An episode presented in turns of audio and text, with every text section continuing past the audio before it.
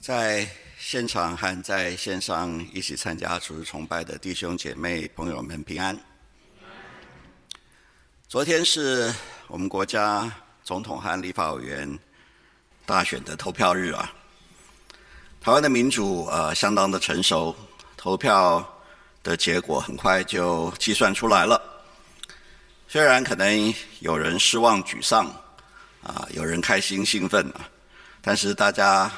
都接受这一个公平自由选举的结果，所支持的人当选了，所以开心兴奋。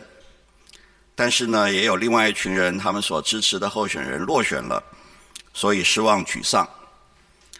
今天来这里敬拜的人，可能心情的落差很大。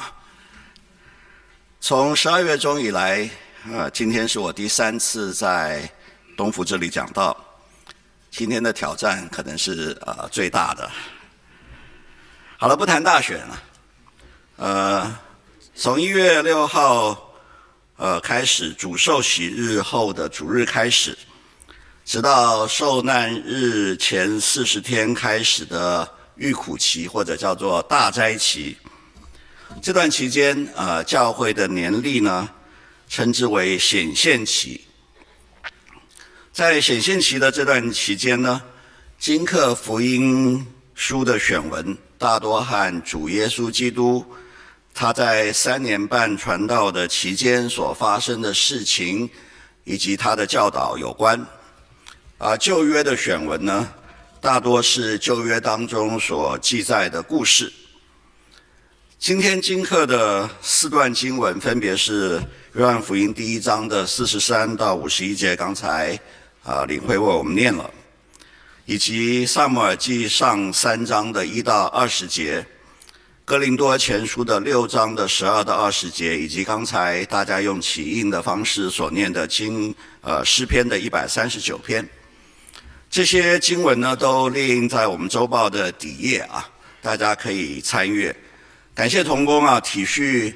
呃，像我们当中像我这样子老眼日益昏花的长者哈，我把周报放大了啊。呃，当我预备今天的讲道的时候呢，呃，我细读这四段经文，我发现这些经文似乎都和知道有关系，所以呢，我把今天正道的题目定为“你知道吗？”首先，我们来看福音书经文，约翰福音第一章的四十三到五十一节，讲的是门徒拿但业第一次见到耶稣的故事。拿但业在四福音的当中呢，只有在约翰福音当中出现，分别是在约翰福音的第一章和最后一章，是一个有头有尾的人啊。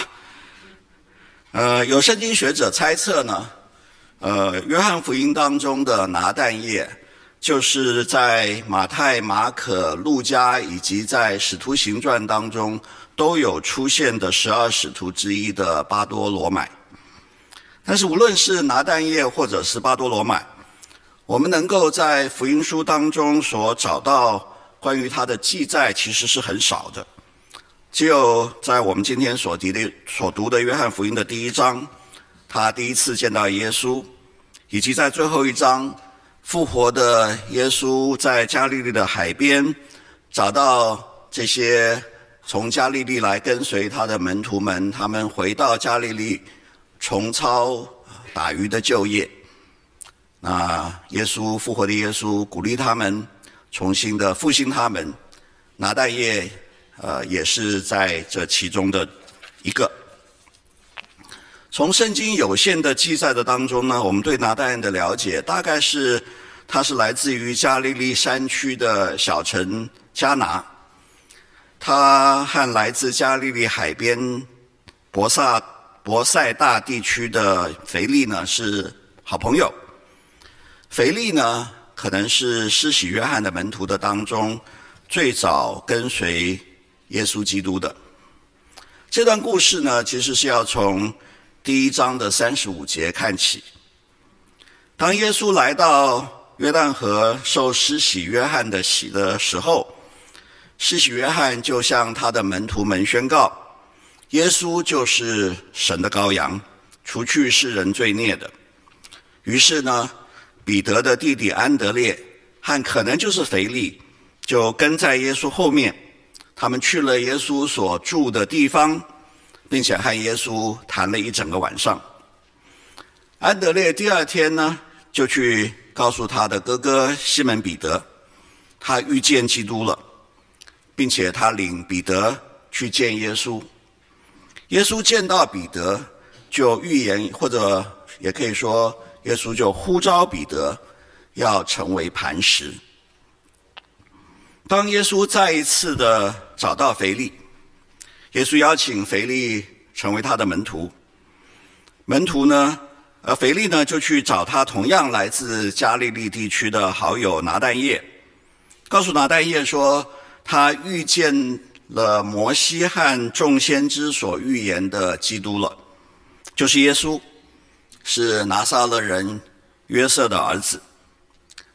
没有想到，来自拿撒勒村旁边加拿城的拿拿但业，对拿撒勒人的评价非常非常的低，他立刻的就回应说：“别开玩笑了，拿撒勒这一个小地方，怎么可能出什么？”了不起的人呢？拿但业以为他知道，以为他认识拿撒勒或者拿撒勒人，其实呢，他不知道，也不认识。在腓力的坚持之下，拿但业还是来见了耶稣。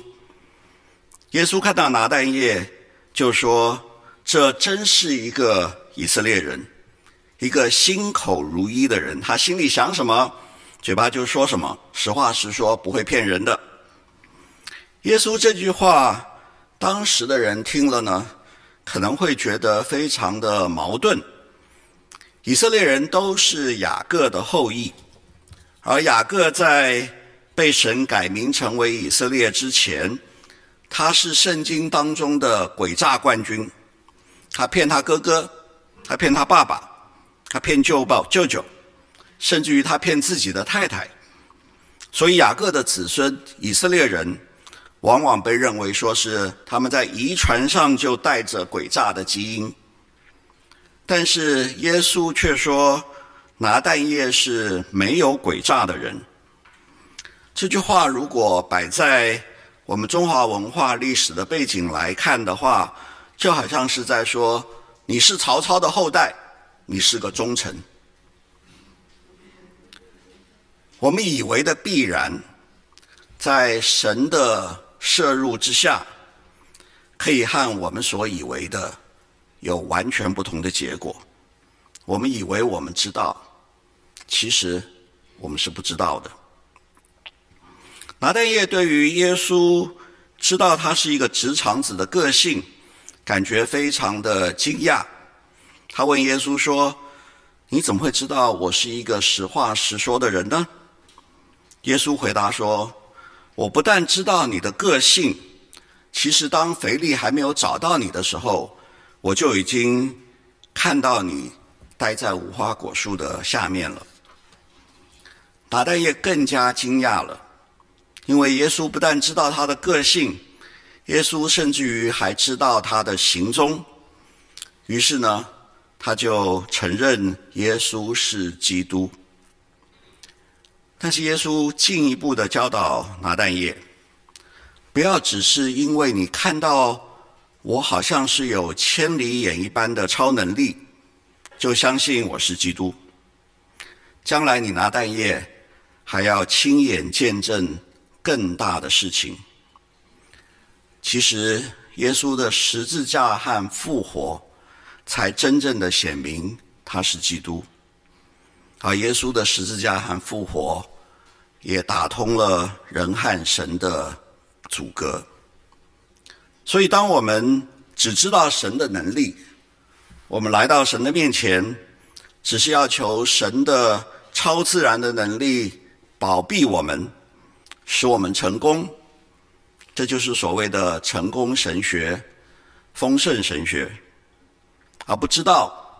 不认识十字架代赎的爱，以及只有基督耶稣才能够使我们从神而来的生命得以和神相通。其实我们还是不知道、不认识神。今天经课经文当中的旧约故事，是讲述先知撒母耳幼年的时候被神呼召成为先知的故事。撒母耳他从小就被母亲哈拿献给神。撒母耳在耶和华圣幕所在的示罗做祭司以利的小学徒。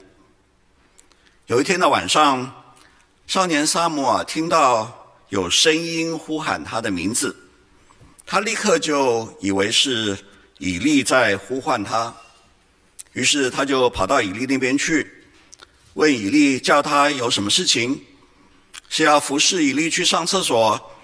还是要为他倒杯热水。以利说他并没有呼喊他，如此一连的三次，以利才警觉到是耶和华在呼喊撒母耳。于是以利就告诉教导撒母耳说：“如果说他再听到呼喊，他要回应说：耶和华，请说，仆人静听。”果然，耶和华第四次呼唤撒母耳，撒母耳就照着以利所教导他的回答。于是耶和华就告诉撒母耳说：“他耶和华将要做一件使以色列人震惊的事情，也要因为以利纵容他的儿子做坏事，要降灾在以利的家中。”天亮以后，以利。问撒母耳说：“耶和华神向他说了什么？”撒母耳就如实的把耶和华所说的话告诉了以利。从此以后，耶和华经常的预示撒母耳，撒母耳也把耶和华所说的传达给以色列人，而撒母耳所传达的耶和华的话，一句话都不落空。撒母耳成为耶和华在当时所重用的先知。在这个故事当中，我们所看到的是，当撒母耳在晚上听到有声音呼喊他的时候，他立刻就认为是师傅以利在叫他去服侍。撒母耳以为他知道，其实他不知道。但是当撒母耳承认，他的不知道的时候，他愿意静听神的吩咐的时候，神就使用他，成为神所重用的先知。今天经课经文当中，关于新约书信的部分，是哥林多前书的第六章的十二到二十节。哥林多前后书是保罗写给他所建立的哥林多教会的两封信。哥林多城离雅典不远，是一个非常富裕又繁华的城市。哥林多人因为富有，而且又受到雅典文化的熏陶，文化程度很高，所以哥林多人都非常的自负。但是在今天，经课经文的段落的当中，保罗一开始就驳斥了哥林多人一些自以为是的观念。保罗在六章的十二节说：“你们哥林多人有话说，凡事我都可行。”基本的意思就是没有什么我不能做的事情。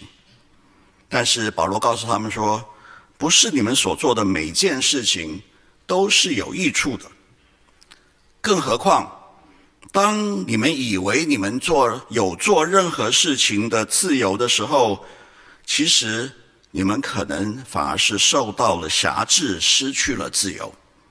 例如，当我们说我有抽烟的自由，我有喝酒的自由，你想一想，你是否有不抽烟的自由，有不喝酒的自由呢？你以为的抽烟喝酒的自由，可能是你失去了不抽烟不喝酒的自由。六章十三节，保罗又说：“你们哥林多人有话说，食物是为肚腹，肚腹是为食物。换句话说，食物的存在就是为了杜甫的满足，而杜甫的功用就是要来享受食物的。这句话，如果我们扩大来说，万物都是为了人的满足而存在的。”而人的满足就是万物的目的。哥林多人甚至于用这个观念来合理化他们淫乱的行为。保罗驳斥说：“你们这种观念，你们这种认识大错了。无论是人或者是物，都是神所创造的，也都会过去。人短暂的生命。”不是只是为了自己的满足，而是要为主所用，因为我们肉体的生命都是神所赐的，而且终于会有一天，我们信主的人的肉体的生命将会变成如同复活的主耶稣所拥有的不会毁坏的生命。这段经文再一次的让我们看到，我们人自以为知道。其实是不知道。希腊的哲学之父苏格拉底有一句很有名的话。苏格拉底说：“我唯一知道的，就是我一无所知。”这句话背后的故事是，当时的人去阿波罗的神庙，去求问谁是这个世界上最有智慧的人。阿波罗的回答。是苏格拉底。消息传到苏格拉底的耳中，他感觉非常的困惑：为什么我这么一个一无所知的人，会是最有智慧的人呢？于是他就实地的去访问当时社会的当中被人所认为的智者，他才发现这些所谓的智者。其实也都是一无所知，只不过他们不知道自己一无所知，而他知道，所以他就是最有智慧的人。使徒保罗在哥林多前书的第八章第二节也说：“若有人自以为知道什么，他其实仍不知道他所应当知道的。”但是，到底什么才是我们人所应当知道的呢？苏格拉底不要说没有这个问题的答案，他连问都没有问这个问题。圣经透过使徒保罗，不但指出了我们所应有我们所应当知道的，也告诉了我们什么才是我们所应当知道的。刚才各位用起因的方式所念的诗篇一百三十九篇，告诉我们说，第一节说：“耶和华，你已经鉴察我，认识我。”第六节说：“这样的知识奇妙，是我不能测的；至高，是我不能及的。”我们的神知道我们，认识我们，比我们自己还知道，还认识我们。第五节说：“你前后环绕我，按手在我身上。”十七节说：“神啊，你的意念向我何等宝贵，其数何等众多。”我们的神知道、认识我们的背后，是他对我们的爱。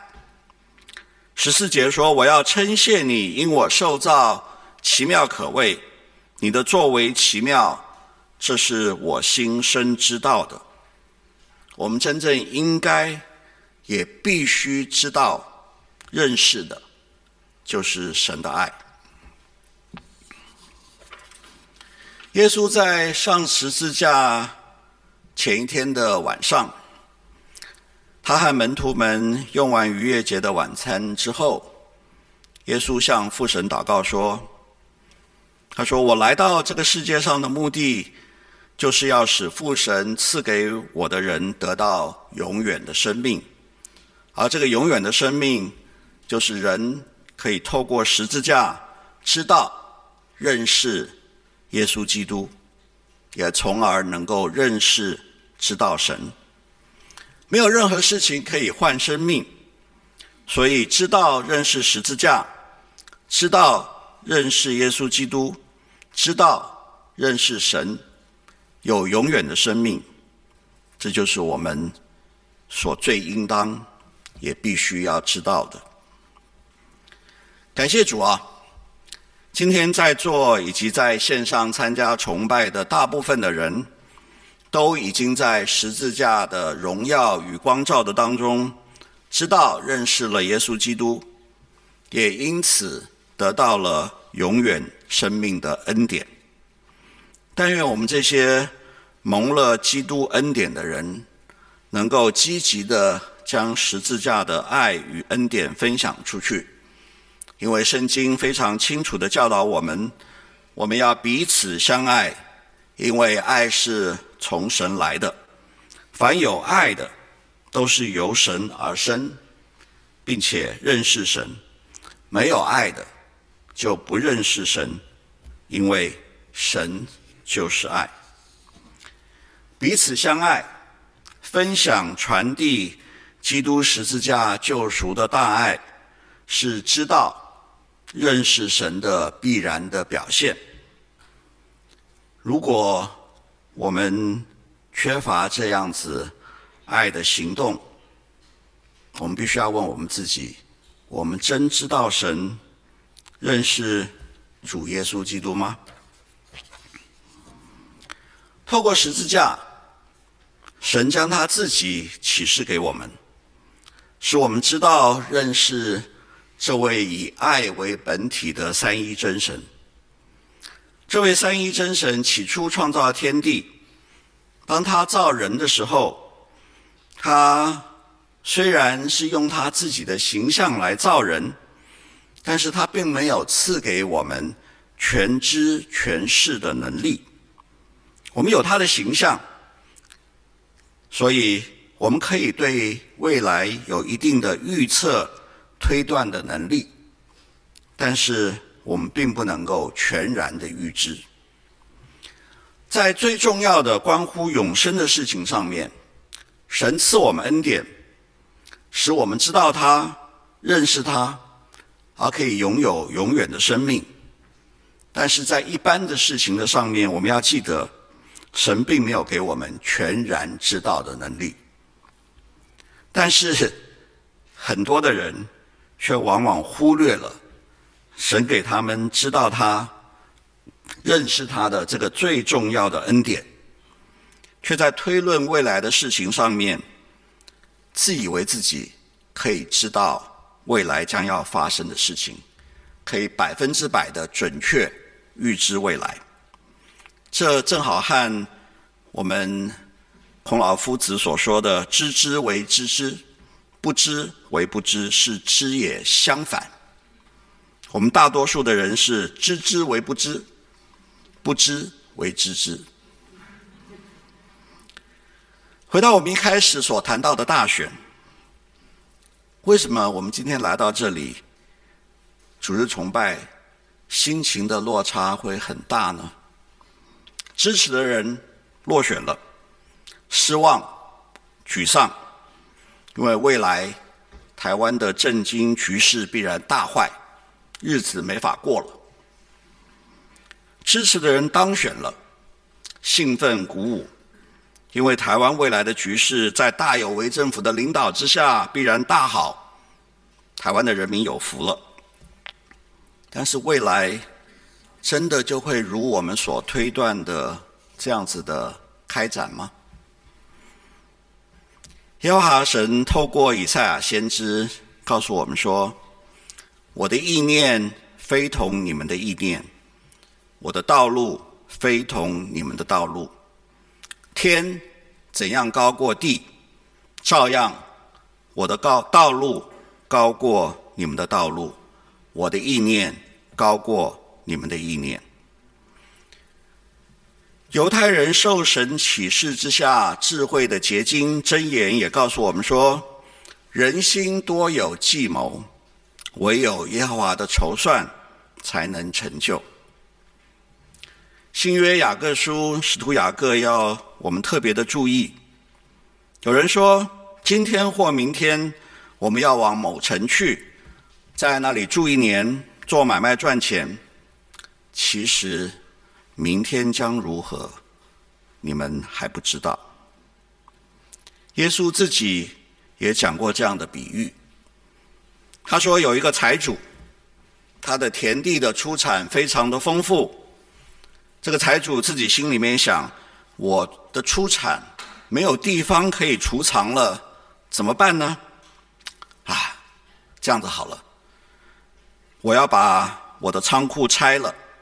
要另外盖一个更大的，在那里好储藏我一切的粮食和财物。仓库盖好之后，我要对我自己说：“你这个人呐，你有许多的财物积存，可以供多年的享用，只管安安逸逸吃喝快乐吧。”神却对他说：“无知的人呐，今夜就要你的性命，你所预备的。”要归谁呢？我们人连自己精心策划的都不见得够能够照着自己的计划来实现，更何况我们预测一个政客的作为所能够带来的结果呢？各位，真正掌权的不是政客，政客更不是我们的未来。如果我们把我们对未来的盼望摆在政客的身上，无论他这次是否当选还是落选，我向各位保证，我们都会失望。真正掌权的是神，而我们唯一的盼望是主耶稣基督。他已经拯救了我们，使我们得以有圣灵内住的复活的生命。他陪伴我们走过这个世界上面的高山低谷，他还会再来，他会带领我们进入到新天新地，享受父神原始创造的美好。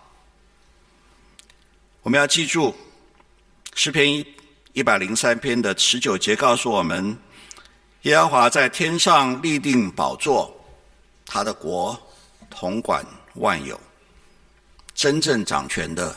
是神。耶利米书的二十九章十一节说：“我知道我向你们所怀的意念是平安的意念，不是降灾祸的意念，要叫你们末后有指望。”这是耶和华说的。罗马书八章三十八到三十九节：“无论是死是活，是天使，是掌权的，是有权能的。”是现在的事，是将来的事，是高处的，是深处的，是别的受造之物，都不能使我们与神的爱隔绝。这爱是在我们的主基督耶稣里的。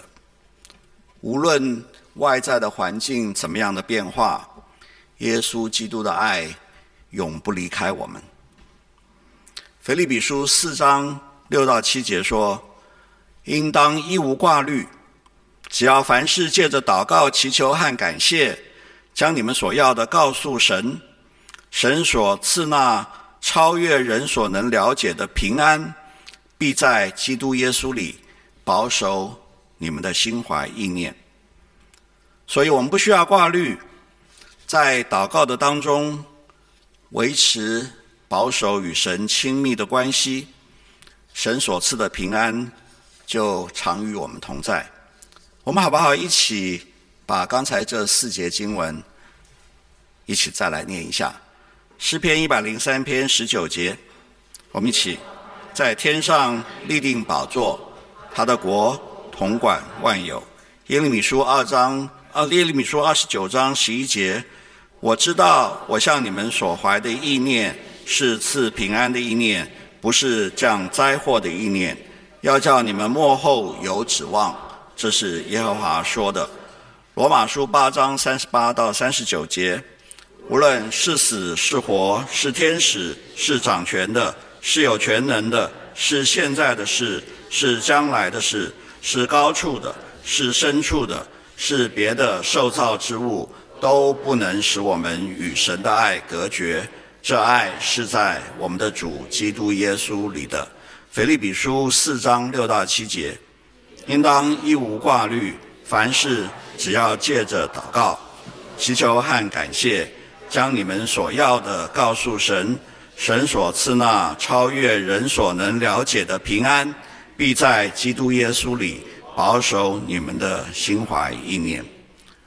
无论你今天来到这里，因为昨天选举的结果是欢喜兴奋，还是失望沮丧，愿每一个人在神话语的帮助之下，能够知道，我们其实。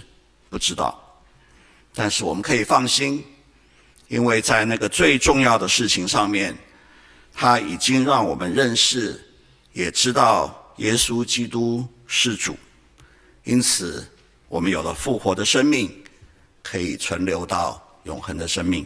我们一起祷告，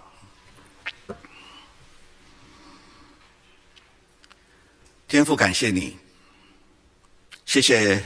你的话语再一次提醒我们：我们知道认识你，这个是最大的恩典。但是我们对于未来，我们其实还是不知道。我们或许心里面感觉恐慌，但是主，我们可以放心，因为。你是掌管未来的主，我们谢谢你，求你就给我们这样子的把握，给我们这样子的信心，知道你爱我们，你永不舍弃我们。我们如此的祷告，奉主耶稣基督的名求。